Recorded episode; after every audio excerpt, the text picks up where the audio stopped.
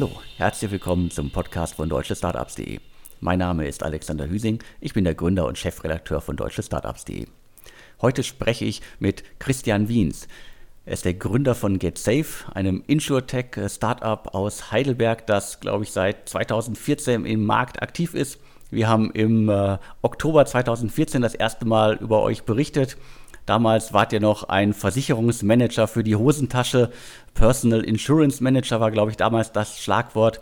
Aber seitdem hat sich eine Menge getan, sowohl am Geschäftsmodell aus, als auch an der Ausrichtung, als auch am Design.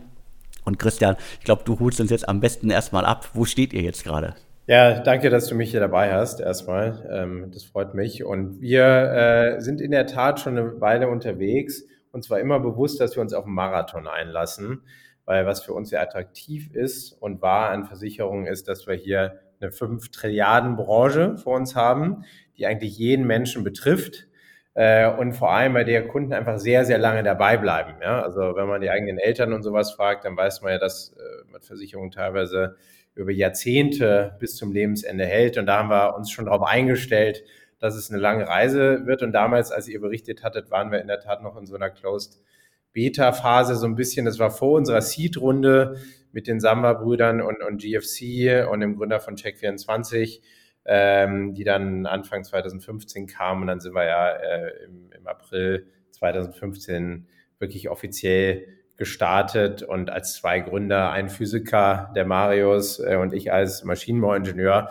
kamen wir auch gar nicht aus der Branche, haben wir uns gesagt, da, da muss man eine Tech-Company bauen, die Versicherung macht. Also wir waren früh dabei und was vielleicht ganz interessant ist, was die meisten nicht wissen, uns war von Tag eins klar, dass wir da landen, wo wir heute sind. Äh, nämlich jetzt äh, latest News mit einer mit einem BaFin-Antrag, also einer Lizenz, die wir beantragt haben bei der BaFin, um Vollversicherer zu werden. Und für uns war immer klar, dass dieser Weg schrittweise ist. Also vom Intermediär, Makler, damit sind wir gestartet, um auch zu lernen, ja, was für Pain Points haben eigentlich Kunden, aber auch Versicherer. Dann jetzt in dem Modell, wo wir Assigurateur sind, auf Englisch heißt es MGA und quasi das Balance Sheet, so ein bisschen wie Wirecard für Banken, das Balance Sheet von anderen Versicherern nutzen, um eigene Produkte zu entwickeln. Und jetzt eben der nächste Schritt auch mit einer eigenen Lizenz. Das war von Tag eins klar. Das haben wir unseren Seed Angels auch immer so gepitcht. Aber die Reise war dann doch ein bisschen länger als geplant und äh, unsere, unsere Pivots, obwohl sie geplant sind, sind dann auch immer ein bisschen äh, quasi mühsamer. Aber heute würde ich sagen, sind wir einfach ein Versicherer auf dem Smartphone für Millennials in Deutschland und jetzt auch UK seit ein paar Monaten. Und so geht die Reise weiter und es nimmt gerade die letzten äh, zwei Jahre so richtig Fahrt auf. Was hat denn alles viel länger gedauert als geplant? Ja, was spannend ist, ist die Umstellung zwischen äh, einem Makler sein und damit die Produkte von anderen Versicherern zu vertreiben, wenn es auch über eine digitale Plattform ist, äh, und Versicherungsprodukte selbst zu entwickeln. Und die Umstellung sowohl teamseitig, ne, in einem Maklermodell hast du im Grunde genommen, das siehst du auch bei anderen Playern äh, in dem Markt, wie irgendwie Clark oder auch WeFox, die da unterwegs sind. Das ist am Ende immer noch sehr human-lastig. Ja, da ist viel Callcenter-Aktivität, ähm, weil du einfach auf die dein ganzes Geschäft auf den Produkten und Prozessen von so traditionellen Versicherern basierst. Äh, und die sind halt einfach nicht digital und auch nicht standardisiert. Da musst du sehr viel manuell machen hin zu einer Company für uns, die eben sehr automatisiert ist. Ja, wir haben heute zehn Leute im Customer Service auf über 120.000 aktiven Policen. Äh, das ist super effizient und da geht es ganz wenig um den, äh, sag ich mal, den Human Touch äh, und Human Operations und so eine Organisation dahingehend umzustellen und auch erstmal zu verstehen, wie man so ein Versicherungsprodukt entwickelt. Äh, auch in line mit dem, was die BaFin haben will, äh, war, war einfach eine große, auch kulturelle Umstellung und die hat dann letztlich dann doch über ein Jahr gedauert. Hm, ähm, nicht sagen, dass wir das Jahr verloren haben, aber das war das Jahr on top, was wir nicht so ganz eingeplant hatten. Das war dann so äh, Ende 2000 oder Ende 2017, wenn du so willst. Heißt das dann auch, dass ihr euch von Mitarbeitern trennen musstet, die nicht in dieses Konzept passen und äh, eher dann wieder andere Mitarbeiter brauchtet, die sich um andere Dinge kümmern konnten?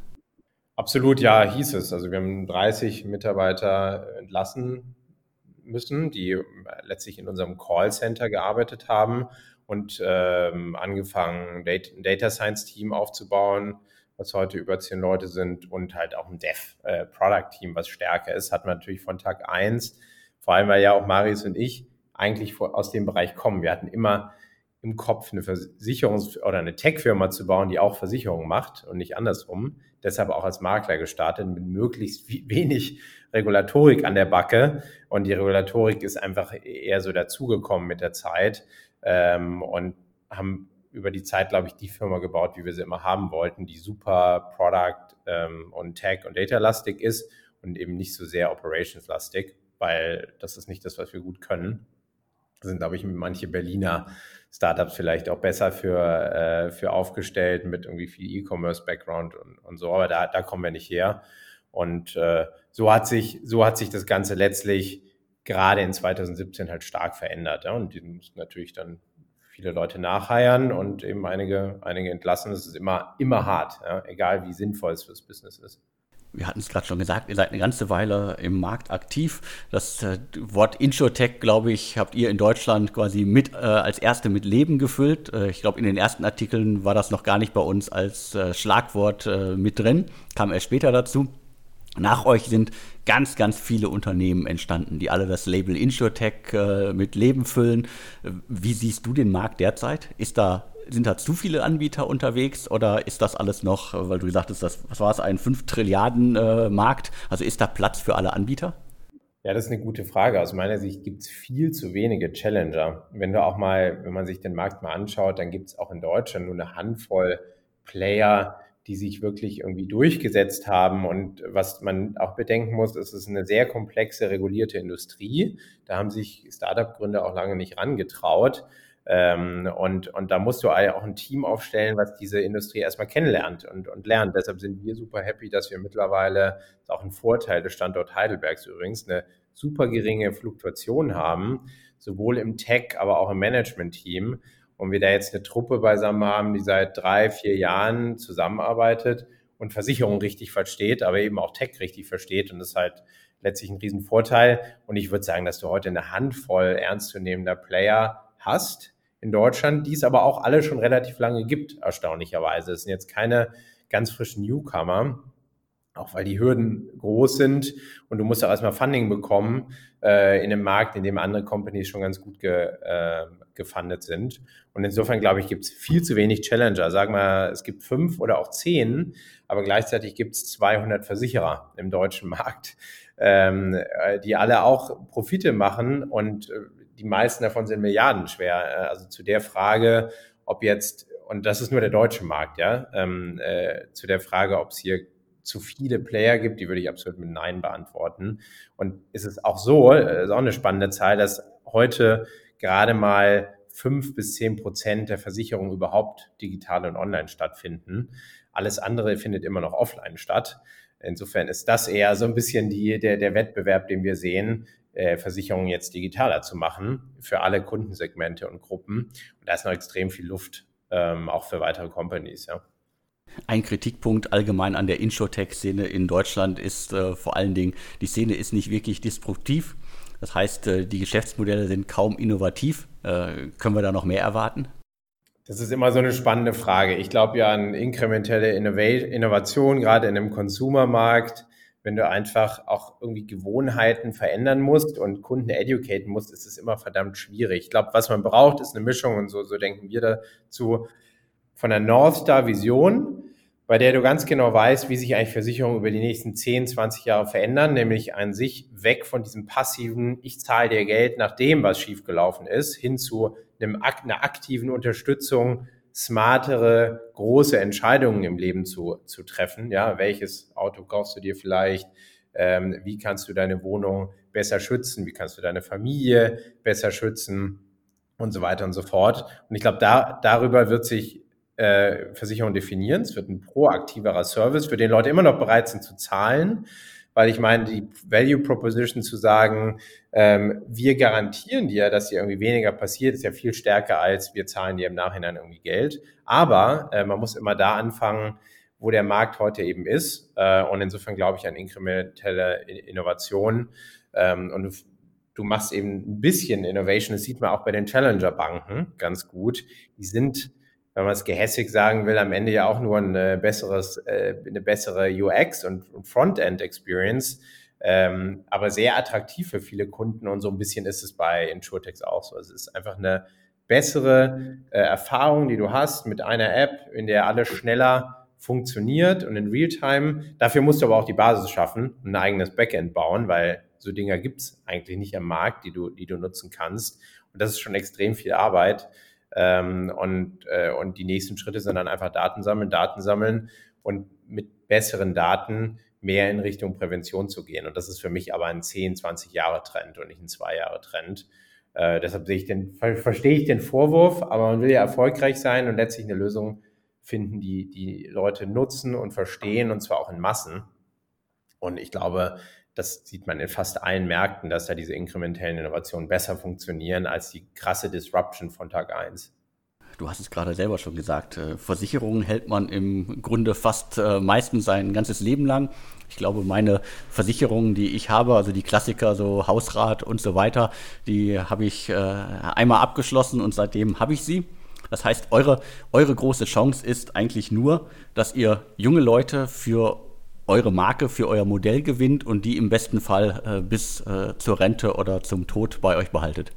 Genau, das Spannende an, an GetSafe ist, dass du einen Account hast, ein Membership, eine App, die auch immer smarter wird und dich, dich auch besser kennengelernt, in der du heute noch nicht alle, aber auch, da sind wir auf einem guten Weg hin, an sich alle Risiken, die in deinem Leben vorkommen, versichern kannst. Und die sind ja auch nicht für jeden gleich. Nicht jeder gründet zum selben Zeitpunkt eine Familie, nicht jeder hat ein Eigenheim, viele leben zur Miete, andere kaufen sich irgendwann eine Wohnung, nicht jeder hat ein Auto, es gibt mittlerweile auch viele andere Mobilitätsformen.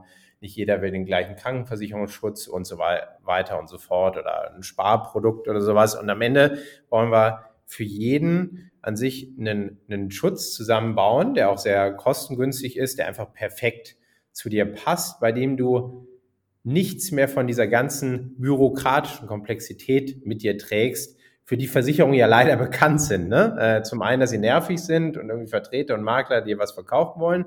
Zum anderen, und so war ja die Idee bei mir auch entstanden, als ich zumal zu meinen Eltern bin, als ich einen Schaden hatte und die mir gezeigt haben, dass sie 15 Leitsordner haben mit irgendwie 1000 Seiten Papier und gar keinen Überblick mehr. Und in die Situation wollen wir eigentlich keinen Kunden bringen. Äh, das heißt, es soll irgendwie Spaß machen, seine Versicherung zu managen und damit zu, äh, zu interagieren. Und so ist letztlich äh, ist die App gedacht. Und deshalb sagen wir auch, wir machen hier nicht eine, wir als GetSafe machen nicht einfach nur eine, eine Hausratpolice digitaler, da gibt es nämlich auch viele Insurtechs, sondern wir bauen eine Lösung, die du langfristig benutzen kannst und die dir auch irgendwie eine, eine Hilfestellung gibt und dir irgendwie auch Empfehlungen gibt, wann der richtige Zeitpunkt ist, einen weiteren Schutz da, äh, dazu zu holen. Und das passt halt super mit dieser Lifetime und Langfristigkeit, weil sich dein Leben einfach über die Zeit und nicht an einem Zeitpunkt mit 25, sondern über die Zeit verändert. Zwischen deinem 20. und 40. Lebensjahr am allerstärksten, weil du dir irgendwie ein eigenes, eigenes, äh, eine eigene finanzielle, ja, irgendwie Freiheit und Substanz und Familie und, und Assets aufbaust. Und in der Zeit sind wir einfach für Kunden da und danach behalten die meisten ihre Versicherung eh. Ja, ab dem 40. Lebensjahr bis, bis zum Tod fast schon. Das heißt, äh, eure Zielgruppe, eure Nutzer, eure Kunden sind im besten Fall äh, Menschen, die zum allerersten Mal überhaupt eine eigene Versicherung abschließen. Das ergibt sich in der Regel so. Das kannst du ja nie, also am Ende willst, baust du ja ein Produkt mit einem Problem im Kopf, was du für eine gewisse Zielgruppe lösen willst, sondern ergibt sich das meistens über einen Product Market Fit. Und ja, unsere Kunden sind so zwischen Mitte und Ende 20. Das ist eigentlich genau die Phase, in der man anfängt, sich ernsthaft mit dem Thema auseinanderzusetzen, auch ein bisschen Geld verdient oder verdient hat und sich anfängt zu überlegen, was, was es für Risiken auch, auch gibt. Oder auch irgendwann in einer Situation ist, wo man als Eltern ähm, oder als, als kleine Familie äh, auch andere Menschen äh, für andere Menschen verantwortlich ist und die schützen muss. Und da fängt eigentlich diese Denke an, oder dieser Moment, bei denen für dich als Mensch das Thema Protection und, und Absicherung überhaupt erstmal spannend wird. Wenn du jetzt eine, eine 22-Jährige fragst ähm, oder einen 22-Jährigen, der, die der noch studiert, ist das völlig egal. Ja, die denken da noch gar nicht dran. Deshalb ist es so die Zielgruppe, mit der wir anfangen. 75 Prozent unserer Kunden kaufen auch zum ersten Mal eine Versicherung mit uns. Ähm, aber danach geht es relativ schnell, in einem Zeitraum von irgendwie fünf Jahren, bei der dann sehr viel mehr irgendwie Risiken abgedeckt werden, werden müssen. Und da wollen wir eben dann dabei sein und die Lösung der Wahl sein. Und das funktioniert ganz gut, weil wir heute auch schon äh, über 30 Prozent unseres Umsatzes über so, so Up Upselling und Cross-Selling machen. Also die meisten Kunden verstehen wirklich, dass die Lösung auch so gedacht ist, dass du sie weiter nutzt und immer wieder individuell an dich und deine Lebenssituation anpasst wo holt ihr eure Kunden denn ab? Also wie, äh, wie macht ihr Marketing? Ist das eine Instagram-Geschichte? Ist das TikTok? Oder auf welchen Plattformen, auf welchen Werbeplattformen, Werbemarketing-Aktivitäten seid ihr unterwegs? Ja, es ist eine bunte Mischung. Wir sagen immer, die Stärke ist für uns nicht von einem Kanal abhängig zu sein, sondern die Stärke ist eigentlich im also letztlich ist unser Ziel, Kunden auf die App zu bringen. Ähm, also wir wollen eigentlich, dass jeder, und das passiert auch, dass jeder unserer Kunden, egal woher er kommt, ob er über ein Vergleichsportal kommt oder über Instagram, letztlich unsere App installiert. Wir sind auch mobile only, also du kannst unsere Versicherungen, die du bei uns kaufst, gar nicht verwalten oder einen Schaden melden, wenn du nicht die App hast. Da sind wir sehr radikal und einer der ganz wenigen, die das auch so, äh, so machen. Nicht nur im Deutschen, sondern allgemein auch äh, global im Versicherungsmarkt. Ähm, und deshalb holen wir sie, wir werben eigentlich überall. Also wir sind auf Vergleichsportalen, da sind quasi die Kunden, die eigentlich schon wissen, was sie wollen.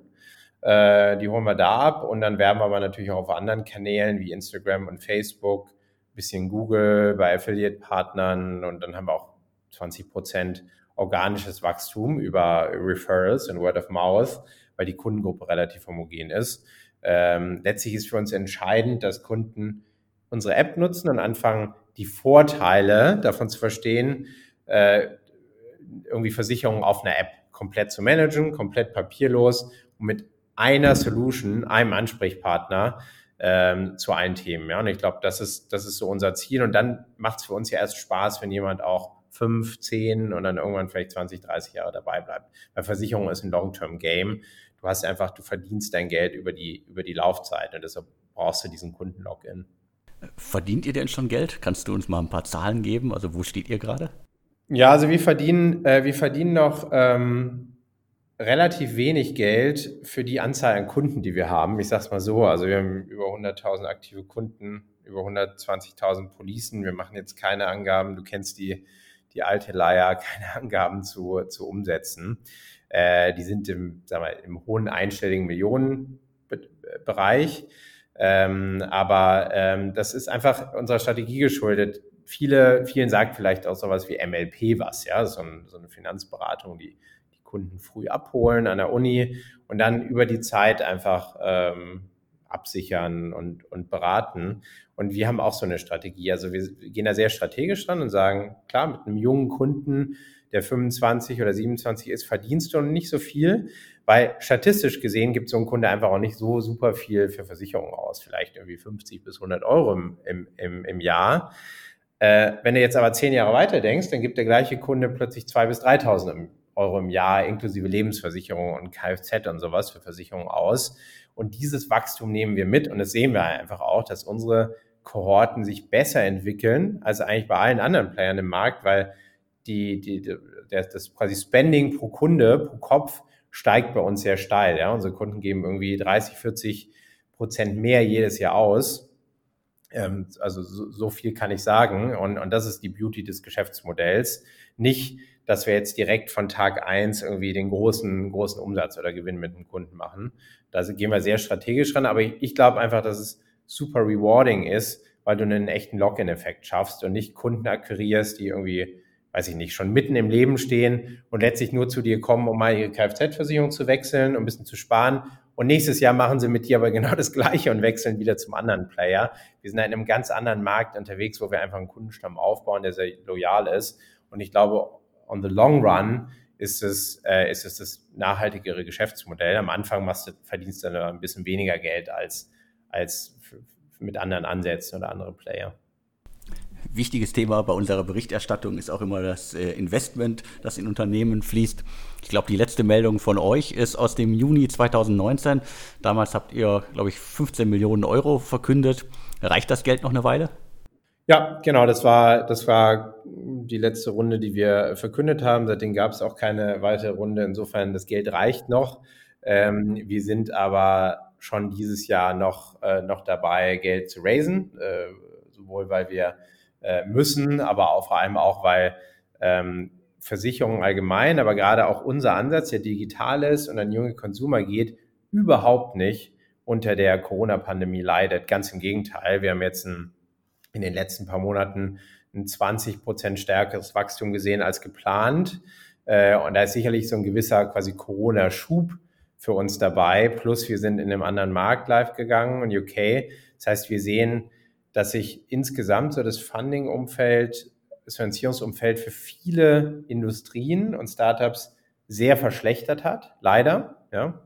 Aber es gibt so ein paar Kategorien und Assets, die sehr attraktiv werden und dazu gehören wir dazu, spüren wir auch, dass, dass Investoren irgendwie nach Assets suchen, die auch jetzt durch ihn so Krisen sehr, sehr stark performen.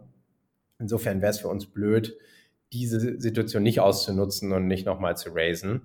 Ähm, wir führen da Gespräche, aber die führt man ja immer und bin mir sicher, dass es dieses Jahr da noch was gibt. Auf jeden Fall ganz gute Angebote. Ähm, und dann äh, ist es für uns auch der Moment, wo wir auch eine weitere Wachstumsphase gehen und äh, diese BaFin-Lizenz bekommen und eben auch in weitere Länder expandieren wollen, weil UK hat jetzt sehr gut geklappt. Da wachsen wir aktuell schon auch stärker, als wir damals in Deutschland gewachsen sind, ähm, obwohl es in UK sicherlich noch ein bisschen mehr Corona-bedingte Zurückhaltung gibt bei, bei Konsumern als, als hier. Äh, aber wir haben schon auch Frankreich, Österreich, Spanien als weitere Märkte im Visier und wollen da möglichst schnell hin expandieren, weil es einfach sehr gut und schnell und kostengünstig geht mit unserem Ansatz. Also vom Geschäftsmodell, da profitiert ihr von der Corona-Krise. Die Leute sitzen im besten Fall zu Hause, haben ein bisschen Zeit, können sich äh, mit Dingen beschäftigen, die vielleicht sonst nicht so auf dem Schirm sind. Versicherungen gehören ja scheinbar dazu. Wie seid ihr als Unternehmen denn durch die letzten Wochen gekommen? Ja, sehr gut. Ich glaube, es hilft einfach total, wenn quasi dein, dein Unternehmen sich positiv entwickelt in Sachen Zahlen. Dann hatten wir ja noch, hat sie ja angesprochen, wir sehen jetzt anders aus. Wir sind lange, waren wir bei diesem Blau-Weiß äh, oder Schwarz-Weiß von traditionellen Versicherungen, also eher so ein bisschen konservativ unterwegs. Ähm, vielleicht auch der Tatsache geschuldet, dass wir hier nicht im hippen Berlin, sondern in Baden-Württemberg sitzen, bei der, und hier ist, ist Technologie vielleicht noch mal ein bisschen wichtiger, haben jetzt aber über ein halbes Jahr an einer neuen Brand gearbeitet, zusammen auch mit einer Londoner Agentur, die sehr gut ist und deshalb strahlen wir jetzt auch in, äh, in neuem Glanz. Das ist irgendwie eine sehr positive Sache fürs Team auch gewesen, weil man sich ja auch mit seiner Company identifizieren will und mit seiner Marke, gerade bei Versicherungen, das ist ja so intangibel, das kannst du ja nicht anfassen und anprobieren und testen, ist es besonders wichtig aus unserer Sicht, ähm, stark auf Brand zu setzen. Und, ähm, und, die, und, die, und die Company hat gut performt. Und ich glaube, die zwei Faktoren waren entscheidend dafür, dass die Stimmung hier super gut ist. Äh, letztlich haben wir aber auch schon auf ein komplettes Homeoffice-Setup äh, äh, umgestellt. Davor haben wir es eigentlich schon genossen, immer alle in einem Büro zu arbeiten, plus ein kleines Londoner Büro, was wir haben. Ähm, das ist jetzt sicherlich ein bisschen verloren gegangen und jetzt so langsam zieht es jetzt wieder an und sind wieder 25 Prozent der Firma auch, auch im Office. Ähm, da haben wir genug Platz, um, um alle Abstandsregeln einzuhalten. Und wir hoffen schon auch, dass sich das wieder hochfahren lässt. Nicht, weil wir es müssen oder brauchen, um gut zu performen, aber einfach, weil diese, ja, diese, diese zwischenmenschlichen Kontakte schon sehr viel Spaß machen. Und wir haben eine junge Truppe hier, die im Schnitt irgendwie, glaube ich, so alt ist, wie unsere Kunden im Schnitt sind. Und da funktioniert das zwischenmenschlich halt auch extrem gut. Insofern wollen wir das beibehalten. Ähm, aber sind natürlich jetzt auch gespannt, wie sich hier die, die Lage in den Märkten verändert. Ihr sitzt in Heidelberg. Vielleicht erzählst du uns noch mal was. Warum waren Berlin oder Hamburg oder vielleicht auch München nie ein Thema für euch? Ich glaube, mittlerweile ist die Frage, hat sich auch so ein bisschen erübrigt, wenn man sieht, wo die spannenden Exits und Verkäufe auch ähm, in Deutschland waren, ja irgendwie sehr bunt verteilt. Du schreibst ja auch gerne immer was oder bist involviert in Sachen, in Sachen Ruhrgebiet. Es gibt überspannende Sachen. Am Ende ähm, war wir uns die Frage, wo, wo haben wir die Chance, das beste Team zu, aufzubauen? Und uns war klar, dass Versicherung ein, Long-Term-Bet ist. Ja, es ist eine sehr, sehr große Chance. Du kannst halt äh, mit einer hohen Wahrscheinlichkeit eine langfristig eine, eine, eine milliardenschwere Company aufbauen.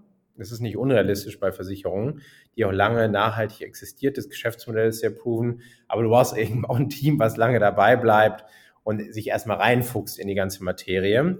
Plus, ist ein sehr datenlastiges Thema, ja. Und da haben wir einfach so ein bisschen reingehorcht und guckt, wo wir auch ein gutes Netzwerk haben. Ich habe an der TU Darmstadt studiert, Marius an der Uni Heidelberg Physik. Ähm, und wir haben hier schon auch einen USP. Also wir haben hier eine Employer Brand. Wir sind ja sehr bekannt. Hier gibt es die SAP und sonst nicht so viele Startups, aber dafür sehr viele Tech-Unis wie das KIT, die TU Darmstadt, das ist jetzt auch nicht super weit von Aachen weg, oder Kaiserslautern, die Uni Mannheim ist hier, ähm, äh, dann wie gesagt, äh, viele, viele traditionellere Tech-Konzerne so Richtung oder Maschinenbaukonzerne Richtung Stuttgart. Du hast einfach smarte Leute ähm, und haben uns gesagt, wir bleiben hier und probieren es mal. Und es hat sich jetzt letztlich aus unserer Sicht ausgezahlt, hat immer seine Downsides. Ne? Ich glaube, in Berlin kriegst du sehr viel besser kreative Leute oder einfach auch Menschen, die sagen, ich bin jetzt in Berlin und will hier sein, weil die Stadt cool ist und dann nehme ich irgendeinen Job bei einem Startup an. Das findest du hier ein bisschen weniger, ähm, aber du kannst dafür ein sehr, sehr loyales, starkes und techlastiges Team aufbauen. Und ich glaube, da beneiden uns mittlerweile auch viele Münchner oder Berliner Startups, mit denen wir reden, drum, dass wir einfach auch hier diese, diese Loyalität haben und, und auch Tech-Talent sehr, sehr gut recruiten können. Heidelberg ist ja auch schön. Ich habe selbst mal drei Jahre in Heidelberg gelebt und äh, habe äh, in, in Rohrbach gearbeitet und aus dem Büro konnte man den MLP-Turm auch immer sehen. Du hast MLP gerade schon angesprochen. Ist ja nicht unbedingt immer irgendwie ein positives Beispiel für die Branche, aber trotzdem so eine Art Vorbild für euch? Ja, ich meine, wir haben äh, den Ex-Vertriebsvorstand von MLP, den Muhidin Suleiman, der war da 15 Jahre. Ähm, den haben wir, der hat MLP auch groß gemacht, den haben wir hier bei uns im Management. Der hat mittlerweile die Seiten gewechselt und glaubt mehr an das, was wir tun, als das, an das, was MLP tut. Also da sind schon viele Komponenten dabei, die die richtig gemacht haben. Die wenigsten wissen wahrscheinlich auch, dass MLP mal seine eigenen Versicherer hatte. Also die haben auch damals verstanden, dass sie so ein bisschen wie wir vom Makler äh, sich erweitern müssen und selbst auch Versicherer. Die hatten eine Lebensversicherung und eine Sachversicherung. Die gibt's heute noch, aber die gehören denen nicht mehr. Ähm, haben das irgendwann verkauft, als ein neuer CEO kam. War aus meiner Sicht der größte Fehler, den die hatten. Die waren auch mal viele Milliarden wert. Ich glaube, die Grundidee von MLP ist gut, junge Kunden zu binden und sie wirklich auch ganzheitlich zu betreuen. Die Umsetzung über Offline-Berater, die an den Unis rumschwirren und da versuchen, Leute irgendwie in Beratungsgespräche zu locken, funktioniert so halt nicht mehr. Ähm, und insofern ist, glaube ich, eine andere Umsetzung notwendig. Außerdem sind es Vertriebsgesellschaften, das sind keine Tech-Companies, das sind vertriebsorientierte Gesellschaften mit einer ganz anderen Unternehmenskultur. Auch das funktioniert aus meiner Sicht nicht mehr.